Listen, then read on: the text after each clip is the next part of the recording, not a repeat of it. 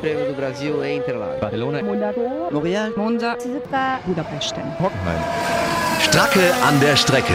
Der Formel 1 Podcast mit Inga Stracke. Bienvenidos al Gran Premio de México en la Ciudad de México. Es mi gran premio local. Habla Santiago Musi y esperemos que sea el mejor. Hallo liebe Formel 1 Fans, es geht wieder los beim höchsten Formel 1 Grand Prix des Jahres. Mexico City, die Rennstrecke mitten in der Stadt quasi.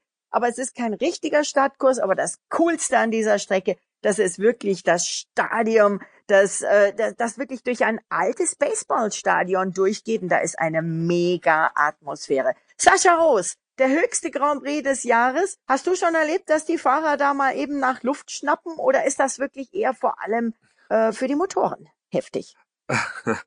Also die Fahrer sind fit genug, ähm, die sitzen ja auch. Äh, klar haben die natürlich auch äh, anstrengende Momente und die merken es schon auch. Äh, aber ich kann aus eigener Erfahrung sagen, man merkt die dünne Luft. 2240 Meter hoch liegt äh, die Strecke in Mexico City. Und ähm, ich laufe ja immer um die Strecke rum. Ähm, 4,3 Kilometer lang ist es. Nur, das ist die zweitkürzeste Distanz einmal rum. Äh, nur Monaco ist kürzer. Und wenn man da rumläuft, ein, zwei Mal, äh, merkt man schon, dass man äh, in einer höheren Gegend ist. Also das ist mal Fakt. Aber natürlich ist es für die Motoren deutlich ähm, extremer. Ähm, jetzt ist es so, dass die äh, Turbomotoren das durchaus ausgleichen können. Die müssen ein bisschen höher drehen. Die Problematik liegt allerdings natürlich auch daran, dass sie an die äh, Leistungsgrenze kommen, dass sie heiß laufen und somit muss man natürlich dann auch dafür sorgen, dass sie genügend Kühlung bekommen und das wiederum gefällt den Aerodynamikern nicht, weil man natürlich dann in die Verkleidungen äh, Löcher reinschlitzen muss mhm. und das ein bisschen mhm. ähm, äh, dafür sorgen muss, dass die warme Luft entweichen kann. Äh, das äh, sorgt nicht unbedingt dafür, dass äh, man aerodynamisch ist, was jetzt das Chassis anbelangt. Hahaha. die Aerodynamik wird natürlich bei den beiden, auf die alle schauen, nämlich die beiden Mercedes-Fahrer, gleich sein. Da gibt's keine Unterschiede beim Team. Bottas und Hamilton sind die einzigen, die seit dem letzten Rennen in Suzuka den WM-Titel noch unter sich ausfahren können. Ich hoffe mit wahrscheinlich allen Fans und wahrscheinlich auch dir und den ganzen Sky-Zuschauern, dass die beiden auch wirklich gegeneinander fahren dürfen. Lass uns mal rechnen. Also ihr habt ja bei Sky mit Sicherheit auch eure Statistikleute dran gesagt, bin ich liege richtig. 14 Punkte muss Lewis Hamilton mehr schaffen, dass er sich zum sechsten Mal zum Weltmeister krönen darf und dann eben das jetzt schon in Mexiko, wo natürlich immer mega gefeiert wird. Und ich habe eine Statistik ausgerechnet jetzt. Wenn Hamilton gewinnt, die schnellste Runde fährt, dafür den Zusatzpunkt kriegt, dann darf Bottas maximal Vierter werden und Hamilton ist Weltmeister. Was hast du ausgerechnet, Sascha? Äh, genau das Gleiche. Also das ist voll, vollkommen richtig. Also ähm, gut. Ja, ja, nee, also 14 Punkte sind's, das ist klar. Ähm, wenn man jetzt mal in die Statistik guckt, dann äh, ist in dieser Saison es ähm, Lewis Hamilton nur einmal gelungen, mehr Punkte zu holen ähm, als 14 im Vergleich zu Bottas. Also rein von der Statistik her würde ich jetzt mal sagen, äh, ist es nicht möglich. Er wird es nicht schaffen in, in Mexiko. Aber wer weiß, ja schön. Also je länger das dauert, umso schöner ist es ja eigentlich, oder? Ja, gut, am Ende, äh, ja. Also ich glaube, dass er auch mehr Bock hat, in USA Weltmeister zu werden und dort zu feiern. Ähm, ist ja sowas wie seine zweite Heimat. Äh, ist ihm ja, ja, auch ja, schon eben. ein paar Mal gelungen, dort Weltmeister zu werden. Also ich glaube, dass das so sein, sein Ding wäre. Kann er gleich eine Modenschau machen? Ja, zum Beispiel. Ja, es müsste, es müsste schon viel ähm, viel glückliches Verlaufen, dass das äh, Hamilton jetzt in Mexiko schafft. 14 Punkte sind schon relativ viel, vor allem dann, wenn man weiß, dass jetzt der Mercedes, äh, wenn wir jetzt mal auf die Favoritenrolle blicken wollen, äh, nicht unbedingt Favorit ist äh, in Mexiko. Also das sind äh, mhm. Ferrari mhm. vor allem und äh, durchaus auch Red Bull, ähm, Red Bull ja. doch stärker zu sehen. Immerhin hat Red Bull hier zweimal in Folge gewonnen ne, in Mexiko. Ja, ja, eben, der Verstappen, ne, letztes Jahr. Also äh, wer weiß, vielleicht fahren die Bullen nach vorne. Ähm, Sebastian Vettel, der hat auf jeden Fall gesagt, klar, der Titelkampf ist für ihn abgefahren, aber er will auf jeden Fall weiter Gas geben. Das hat er gesagt. Ich denke, der Anspruch ist da, sowieso äh, vorne zu sein. Das heißt, äh, alle anderen zu schlagen und das äh, ja, äh, beinhaltet dann auch den, den Teamkollegen. Ich denke, der, der Fight ist da und das ist auch gut so. Ich denke, die Konkurrenz ist da und ähm, ja, ich denke, die Zielsetzung für uns beide ist die gleiche, aber ich glaube da nicht an größere Dinge. Ich denke, wir, wir versuchen die Rennen, die wir haben, dieses Jahr ordentlich fertig zu fahren und äh, ja, ähm, idealerweise alle vier davon zu gewinnen, ähm, um äh, die Richtung dann noch dementsprechend fürs nächste Jahr vorzugehen. Ist ja cool. Vettel will jetzt angreifen und jetzt kann er ja auch. Ich meine, jetzt ähm, kann er frei fahren, jetzt ist der WM-Druck weg, jetzt ist aber wahrscheinlich oder hoffentlich auch dieser Nummer eins, Nummer zwei Status bei Ferrari weg, weil das als Team können sie ja auch nicht mehr Weltmeister werden. Glaubst du, dass Ferrari die beiden jetzt mal ohne Regeln fahren lässt? Ja, glaube ich ehrlich gesagt nicht. Ähm, ich glaube schon, dass sie versuchen, ähm, das zu moderieren vorher mit klaren äh, Ansagen. Ähm, Wobei klar Ansagen, es wäre ja mal das erste Mal bei Ferrari. Oder? Ja, äh, klar, also zumindest ein bisschen deutlicher, als das halt zuletzt vielleicht der Fall war. Ich meine, es wird schon auch wieder so sein, wie es halt auch in den letzten Rennen war. Derjenige, der in der Qualifikation äh, vorne steht, ist der, der äh, als Nummer eins Fahrer gehandelt wird und dann auch so behandelt wird äh, im Laufe des Rennens. Aber ich glaube nicht, dass die jetzt hier sagen, äh, wie es hier äh, auf und ihr könnt jetzt machen, was ihr wollt. Aber äh, schade, das, Mensch. Lass sie doch ja, mal gegeneinander das, fahren. Es wird das erste Mal wieder der Fall sein in Australien. nächstes Jahr. Ja, na weil, super. Und da wird es dann umso härter werden, weil dann geht es natürlich drum, wer hat die Vormachtstellung. Weil da, äh, das wird spannend. Also intern brodelt das ja eh schon lang und ähm, ich glaube nicht, dass man jetzt äh, gegen Ende des Rennens oder Ende der Saison versucht, äh, dann nochmal Unruhe reinzubekommen. Die versuchen da jetzt das Ganze, die Wogen ein bisschen zu glätten, die ähm, natürlich aufgeschwappt sind nach der Sommerpause mit den diversen Dingen und den diversen Sachen, wo sich beide Fahrer nicht an Absprachen gehalten haben. Also ist jetzt nicht so, dass man nur sagen kann, der ist der böse Bube und der ist der böse Bube. Also die haben schon beide ja, die aber Ellbogen dafür sind die Rennfahrer. Ich finde ich finde das super, dass die sich nicht immer dran halten. Weil die, die, die, ja, ja, klar, aber am Ende des Tages, äh, am Ende des Tages wirst du von einem äh, von einer Firma bezahlt und äh, die Firma ja. sagt an, wo es läuft ähm, oder wie es zu laufen hat. Und wenn es halt so ist, dann geht's halt darum, dass man ähm, natürlich klar sich vor den anderen schiebt und ähm, sich klar äh, positioniert. Und dazu hat weder der eine noch der andere bisher es geschafft, sich deutlich von dem anderen abzusetzen. Also hätte ich doch ich glaube, einen Vorschlag für die neuen Regeln. Es gibt ab sofort ja. nur noch ein Autoteams. Dann passiert das nicht mehr. Dann kämpft ja, dann jeder hätten wir aber bloß noch, jeden. hätten wir aber bloß noch zehn Autos äh, in naja, der nein, nein, nein, nein, nein, es gibt dann halt einfach mehr Teams. Ach so. Aber dann finanziell dann eher unwahrscheinlich. ja, ich weiß, das ist ja eher eher so eine Scherzartikel-Vorschlag, ähm, aber dann hätten wir bestimmt auch als nächstes die Mauschelei, dass dann eben die die die Kundenteams noch irgendwie mithelfen müssen, äh, das Alpha und Ferrari und so weiter. Also ich weiß, das ist kein konstruktiver Vorschlag, aber ich bin immer schon dafür, dass sie, dass sie gegeneinander fahren dürfen und zumindest jetzt dann, wenn es ja wirklich eigentlich nicht mehr um was geht. Äh, ich glaube, ja, Ferrari ist trotzdem, relativ gesettet, relativ gesetzt auf Platz zwei, oder? Äh, ja, jetzt in dem Jahr sowieso als als Konstrukteur äh, ja. definitiv, da kommt Red Bull nicht mehr ran. Aber ich ja, würde eben. als Teamchef, ich würde als Teamchef es nie zulassen, dass ich äh, zwei gleichwertige Fahrer habe, ehrlich gesagt, niemals. Der ganze Stress, den du damit hast, äh, dieser, die da ruhig zu stellen, ähm, und dafür zu sorgen, dass da es intern nicht zu irgendwelchen Schwierigkeiten und Grabenkämpfen kommt, muss man ja sagen, man, man, man spaltet ja auch ein Team in gewisser Weise und sorgt für Missstimmung. Also so wie das bei Mercedes der Fall war mit, mit, mit Rosberg und, und Hamilton, das war natürlich für uns als Zuschauer ähm, super. Ja, ähm, klar birgt das natürlich ja, vor allen Dingen viel Zündstoff. Für uns als Berichterstatter. Ja, das, das ist, äh, das ist äh, prima, aber prinzipiell äh, als Teamchef kann ich das schon verstehen, dass man da sagt, da hat man keine Lust drauf, weil das äh, sorgt für Unruhe und Unruhe kann sich brauchen. Das ist ein Wettkampf und äh, man erwartet natürlich ja auch, dass du in gewisser Weise äh, Erfolge einfährst und um Erfolg zu haben, braucht man Ruhe und nicht eben diese ständige, diesen ständigen Knatsch und äh, der eine schielt nach links und der andere nach rechts und jeder traut dem anderen nicht. Also als Teamchef kann ich das komplett nachvollziehen und es ist ja auch ein Grund, warum man Walter Bottas noch einen Vertrag bekommen hat bei Mercedes, weil äh, klar hätten die auch anders das Ganze ähm, aufstellen können bei Mercedes. Also da müssen wir gar nicht reden. Und der Bottas hält die Klappe in Anführungszeichen, ist froh, ja. dass er äh, ein Auto fahren darf mit einem Stern und eine Kappe tragen darf, wo ein Stern drauf ist und äh, verdient ja jetzt auch nicht schlecht und äh, dann ist das alles wunderbar. Den Kampf um die wahre Nummer eins und um Weltmeistertitel oder so, den kämpft er ja gar nicht ernsthaft. Apropos, da muss ich mal eins sagen. Ich finde es extrem cool, wie Sebastian Vettel hier sehr sportlich reagiert. Ich meine, klar ist er enttäuscht und klar ist er frustriert, dass er es nicht geschafft hat. Aber er hat, also die Bilder gingen ja auch durch sämtliche Social Media und auch äh, natürlich bei euch auf dem Sender bei Sky. Ähm, er hat dem Louis sehr fair äh, äh, gratuliert, zum Beispiel vergangenes Jahr, als Louis den Titel in Mexiko gewonnen hat. Und er hat gratuliert auch jetzt Mercedes, Und das hat er gesagt. Ja, ich denke, man darf nicht vergessen, welche Leistung dahinter steckt, sowohl von seiner Seite als auch äh, von Mercedes. Also ähm, ich denke, wenn man mit äh, einigen Rennen zum, bis zum Schluss äh, den Sack in dem Sinne schon zumachen kann, dann äh, ist das nicht äh, aus Glück entstanden oder aus heiterem Himmel passiert, sondern äh, es hat einen Grund und ähm, sie sind nach wie vor die Mannschaft, die am besten zusammenarbeitet und äh, das auch äh, fast jedes Wochenende unterstreicht und es schwer für uns macht und andere macht, da ranzukommen. Aber wir geben nicht auf und äh, ich denke, wir, wir können und äh, müssen uns auch äh, weiter steigern, um dagegen zu halten.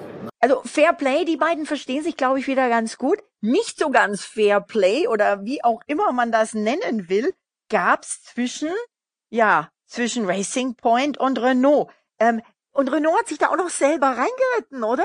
Da schicken die den Ricciardo mit der GoPro raus und aufgrund dieser Bilder hat die Konkurrenz gesagt, Moment mal, da stimmt was nicht am Auto. Also, äh, wie siehst du das Ganze? Renault hat nachträglich alle Punkte, und das natürlich bitter auch für Nico Hülkenberg, alle Punkte von Suzuka aberkannt bekommen.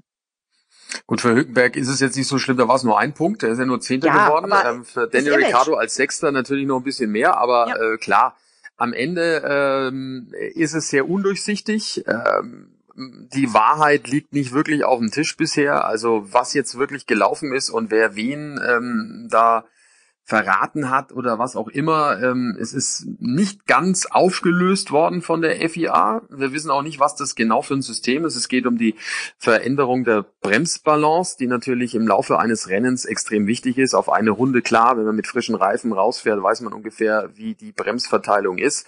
Es ist ja so, dass äh, die, die Fahrzeuge oder die Fahrer die Bremsbalance verändern können zwischen Vorder- und Hinterachse. Das ändert sich immer nach ähm, Runde und äh, natürlich auch nach jeweiligen Zustand der Kurve, was das für eine Kurve ist.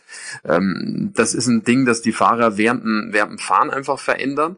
Ähm, Im Laufe eines Rennens, wenn das Auto an Sprit verliert, wird es leichter. Das heißt, äh, da verändert sich natürlich auch das Fahrgefühl und das Fahrverhalten in der Kurve mit weniger Gewicht. Und das Gleiche ist natürlich auch mit den Reifen. Wenn die Reifen abbauen, schlechter werden, auch da verändert sich natürlich dann auch das Verhalten des Fahrzeugs in der Kurve. Und das kann man mit Veränderungen an der Bremsbalance ein, ein, ein bisschen regulieren und das fahrbarer machen für den Fahrer. Also das sind alles Dinge, die jeder Motorsportler, auch im Tourenwagenbereich übrigens, die DTM hat sowas auch, ähm, verändern da äh, diese Bremsbalance. Und bei Renault offensichtlich war da was eingebaut, was den Fahrern da geholfen hat, dass es es automatisch einstellt.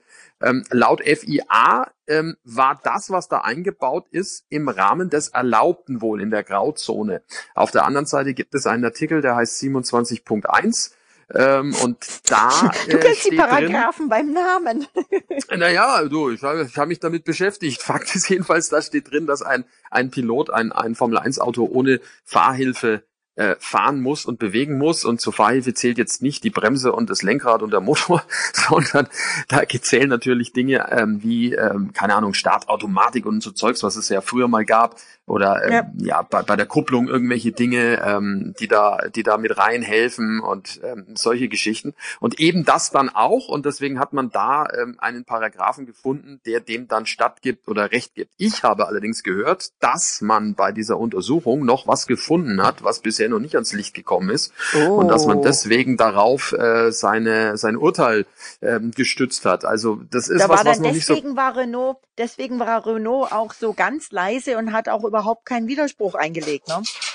Ja, also das lässt äh, dieser Verdacht äh, steht im Raum und lässt das zu, weil anders lässt sich das nicht erklären. Also es ist wohl so, dass der Vorwurf von Racing Point, den die angeblich wegen einer von Renault zu Racing Point gewechselten Ingenieurin ähm, bekommen haben, diesen Tipp und auch ähm, in Zusammenarbeit mit diesen äh, GoPro-Bildern, die es da gibt von den Testfahrten in Barcelona, äh, dem Ganzen äh, wurde anscheinend nachgegangen und offensichtlich war das allerdings nicht der Grund, warum es jetzt dann ähm, diesen Punktabzug und äh, die eins auf die Finger gab, sondern es wurde wohl noch irgendwas anderes gefunden, das allerdings nicht ähm, veröffentlicht wurde.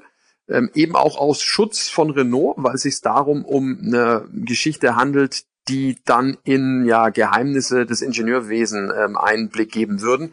Und Gott, ähm, Renault, ja, es ist sehr kompliziert. Ich sage ja, es ist sehr kompliziert, eben weil es auch äh, sehr nebulös formuliert ist und man auch ja, aus Grunde, auf, aufgrund des, des, ähm, des, des Industriegeheimnisses, wie auch immer, wie man das nennen mag, äh, man da eben die Daten und Fakten nicht beim Namen nennt. Also die internen Leute wissen es wohl Aber- schon, logischerweise. Aber was wir beim Namen nennen können, das ist das, was die mexikanischen Fans dieses Wochenende bewegt und freut. Sergio Perez hat durch die ganze Geschichte nämlich Punkte gewonnen. Er hat jetzt 37 WM-Punkte. Daniel Ricciardo und Hülkenberg haben Punkte verloren und damit ist Lokalmatador Perez mal eben auf den neunten Rang in der Weltmeisterschaft vorgerückt. Ist zwar nicht der Titelkampf, aber immerhin ähm, hat er äh, zwei Plätze gut gemacht, beziehungsweise zweieinhalb, er war punktgleich mit Hülkenberg.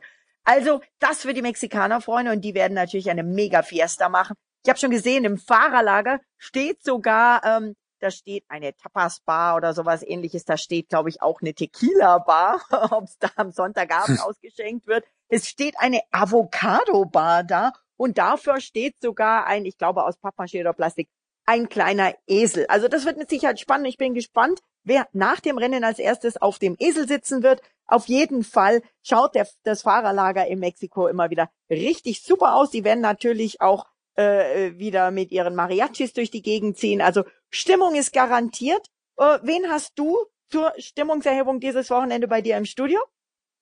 Der Nick ist da. Der Nick, Der der, Nick. äh, Nick Heidfeld, der, ähm, da bin ich mal gespannt, viele Geschichten zu erzählen hat. Ähm, es geht an diesem Wochenende ja auch so ein klein bisschen um den 40. Geburtstag von Kimi Räikkönen, dürfen wir auch nicht vergessen. Und äh, der Der älteste am Fahrer im Geburtstag Feld. hat wie ich. Ja, na schauen, Glückwunsch nochmal. Also Fakt ist Danke, jedenfalls, danke. der, der Kimi, äh, über, über Kimi wollen wir ein bisschen reden. Und Nick Schön. ist ja mit ihm Anfang äh, seiner Karriere zusammen bei Sauber gewesen. Und ähm, ich weiß ganz genau, dass der Nick die ein oder andere äh, sehr interessante Anekdote zu erzählen hat. Kimi Räikkönen hat in seiner langen Zeit in der Formel 1 äh, schon für das ein oder andere schräge äh, Erlebnis gesorgt. Und äh, ich freue mich drauf, wenn der Nick uns das alles erzählt. Da sind mit Sicherheit Dinge dabei, die dann doch für das typische Lachen sorgen werden, glaube ich. Absolut. Ich werde aufmerksam zuhören. Sascha, dir vielen, vielen Dank. Liebe Grüße an den Nick und euch allseits gute Sendungen. Diesmal ist ja kein Taifun, wobei der in Japan schon wieder äh, äh, wütet, aber äh, das äh, dahingestellt.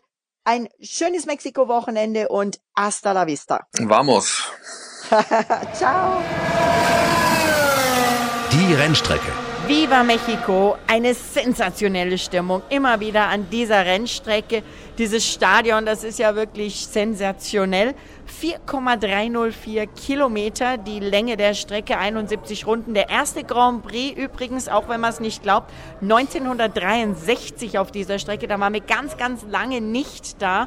Und jetzt, ja, seit einigen Jahren wieder eine Runde auf dem Circuit in Mexico City mit dem Safety-Car-Fahrer Bernd Mailänder.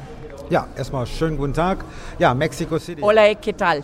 Äh, ja, ich glaube, das war mehr Spanisch wie Mexikanisch. Bei die Mexikaner haben ja die Angewohnheit, die sprechen noch schneller. Aber eine tolle, faszinierende Stadt, vor allem von der Dimension, von der Größe her. Äh, auch von der Landschaft her. Man muss sich überlegen, es gibt am Umkreis von Mexico City, die Stadt ist ja bereits schon auf 2000 Meter Höhe, da komme ich auch noch gleich drauf, äh, gibt es äh, einer der größten Vulkanen, ähm, ja, die noch aktiv sind. Und äh, also hin und wieder wackelt das Hotel ein wenig. Das ist vielleicht noch nicht jedem so aufgefallen, aber mir schon. Ich bin da sehr empfindlich. Und von dem her Ist Mexico sozusagen City ein Seismograph. Ein sehr heißes Pflaster auf jeden Fall. ja, gehen wir zur Strecke zurück. Äh, wie gesagt, Und entschuldige ganz kurz, es ist die größte Stadt der Welt. Korrigiere mich, wenn ich falsch liege. 27 Millionen und mehr. Äh, ja, in die Richtung wird es wahrscheinlich gehen, wobei das weiß man nie so ganz genau, aber auf jeden Fall eine Riesenmetropole, äh, mit dem Flugzeug sehr, sehr gut zum Erreichen, aber trotzdem eine ungeheuerliche Stadt, äh, leider auch viel Kriminalität, aber wenn man, wenn man weiß, wie das zu handeln ist, dann äh, fühlt man sich ganz gut, aber faszinierende Menschen, nette Menschen und das spürt man auch ganz, äh, ganz stark beim Grand Prix. Zurück zur Rennstrecke. Ja, wir sind auf 2000 Meter Meereshöhe. Ähm, die Rennfahrzeuge fahren die gleiche aerodynamische Abtriebswerte äh, von den Einstellungen her, von den Flügeln her, äh, wie in Monte Carlo zum Beispiel. Das aber auf Meeresspiegel liegt. Das aber auf Meeresspiegel liegt, jetzt sind wir 2000 Meter hoch. Die Höchstgeschwindigkeit in, in Mexiko liegt trotzdem bei knappen 350 runter zu Turn 1, eine sehr, sehr lange Gerade, aber durch die dünne Luft äh, bekommt man einfach oben raus äh, sehr, sehr viel Speed. Merkt selbst ich im Safety Car. Der Tacho hört nie auf nach oben wandern. Daher bei mir auch Topsgeschwindigkeit dort ca. 270 km/h. Entschuldige, merkst es du oder merkst es das Safety Car? Äh, das merke ich und das Safety Car. Das Safety Car weiß vielleicht nicht unbedingt, wo es ist, aber ich sag's ihm. Alles klar, entschuldige. Also weiter. So, wir gehen die Start- und Zielgerade runter zu Turn 1, 2, 3. Eine Kombination aus einer Rechts-Links-Rechts-Schikane.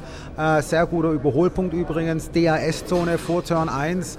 Äh, und bei der langen Gerade mit der hohen Geschwindigkeit lassen sich dort Überholmanöver sehr, sehr gut ausüben. Schwierig wiederum, bei der dünnen Luft muss man auch ein wenig früh bremsen. Deswegen auch maximaler Abtrieb. Man kommt aus äh, Turn 3 raus aus der Schikane und kommt direkt dann wieder auf eine lange Gerade, wo es wieder mit fast 300 runtergeht, bevor dann ein sehr langsamer Streck Streckenabschnitt kommt, aber wiederum stadionmäßig gebaut. Die Tribünen sind voll, die Mexikaner feuern einen an. Das bekommt man dort richtig äh, äh zu spüren, bekommt man mit, wenn man, wie das gesagt. Gänsehaut-Feeling. Das Gänsehaut-Feeling ist dort wirklich äh, phänomenal. Das ist dann schon wieder Turn 4, 4, 5, 6. 6 ist eine Hairpin. Bevor es dann in eine schnelle Kombination reingeht von 7 bis 11, äh, was ein rechts-links äh, geschlängelt ist, wo man die Curbs richtig sehr gut mit einbauen muss. Schwierig zu fahren auch wiederum. Der, die Rennstrecke selber ist mit Low Grip benannt, äh, sprich äh, der Streckenbelag hat keinen High Grip, wie man es auf viele anderen Strecken kennt, sondern Low Grip.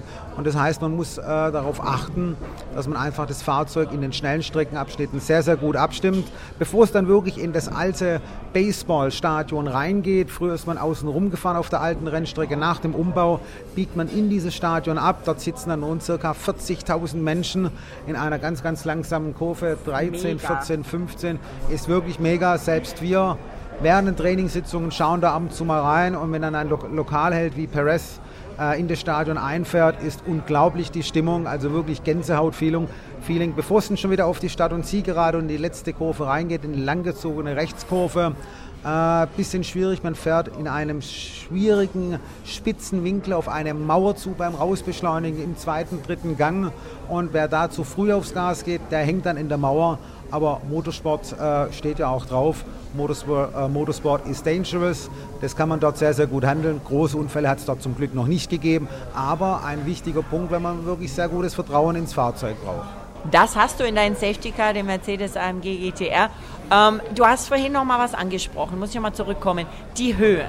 Und du hast gesagt, du spürst die, das Safety Car spürt die. Ist natürlich kein Witz, denn ähm, dieser Luftdruck in dieser Höhe, das ist nicht nur was für jemanden, der immer auf, ich sag mal, Meeresniveau ist und dann in die Berge zum Skifahren geht und merkt auf einmal, oh, ich komme schneller außer Puste, sondern das geht natürlich auf die Motoren und das merkst du, sagst du auch. Merkt das dein Safety Car mehr, weil es ein in Anführungszeichen normales Straßenauto ist, als die Formel 1 Autos? Können die da was ändern?